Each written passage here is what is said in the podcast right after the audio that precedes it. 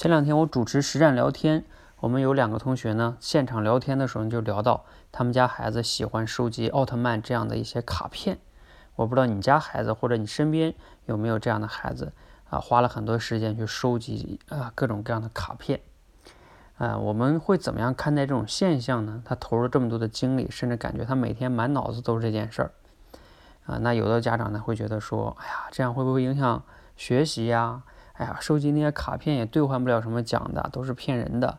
所以你会试图通过无论是强硬的手段，还是什么说服他的手段，哈，软硬兼施吧，你就想让他不要花那么多时间去做这样无聊的事情。其实呢，这个事儿哈，我们还要去思考一下，孩子为什么会喜欢收集这个卡片呢？我不知道大家小的时候啊，都有没有收集过卡片？我自己真的收集过。回想一下小的时候呢，就收集卡片。我们当时收集的是什么呢？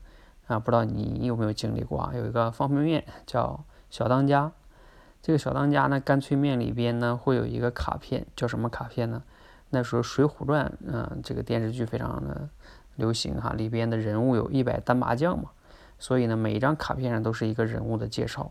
我们那个时候就收集这一百零八位好汉，你想这个一百零八位也是不少的哈。那很难收集到，我们那些小伙伴啊，你会发现一般人就是有好几个好汉，就是特别难收集，就估计就是厂家这几个他就啊很很少给你发出来啊，然后大部分的那个方便面里边呢都是大家都有的啊。那当时我们最极端的时候会什么呢？就是比如说买一箱方便面啊，方便面到家了之后把这一箱全部打开。你说是为了吃吗？那肯定吃不了啊！就是为了第一时间拿到那个袋儿方便面里边的那个卡片，看一看这一箱里边这些卡片中有没有我缺的，能不能补一些我缺的卡片，是不是挺极端？你想那种干脆面打开了之后吃不了，就会啊，就是一些潮了等等等等的哈。那为什么会这么痴迷呢？可能当时家长也很不理解。其实我现在回头想想啊，我思考了一下，为什么要这样做？其实呢，是为了在小伙伴之间哈有一个更好的交流。如果用一个很很好的名词来概括，就是这是一种社交货币。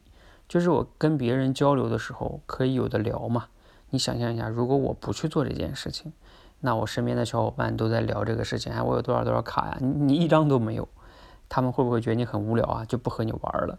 那人嘛都不想被孤立，所以它其实是一种很好的社交货币。而且，如果我当时如果能积累的多，假如说我能第一个能达到一百零八个的这个身边，我是第一个达到的，那你想我在小伙伴中是不是很牛啊？就是一种优越感嘛，人嘛都是其实需要有一些优越感的，所以这种社交货币能带来优越感啊。你要可以换位思考，想象你是不是当时也是这么想的哈？我记得我之前在一期节目中讲到，就是与孩子有效沟通的关键是什么？其实就是你一定要想办法能跟他。达到有效沟通。如果你们不能相互理解，不能去有效沟通，那你就更不能谈你跟他的教育这件事儿了。有效沟通才有可能是教育的大前提。而怎么样有效沟通啊？就是你要试着去理解他，理解都没有，就不可能要有效沟通。那希望呢，今天这期节目分享能给你带来一些启发，让你能对孩子收集卡片这件事儿去理解他，然后呢，啊，能跟他做朋友，有效沟通。而不是起了很多冲突哈，希望对你有帮助。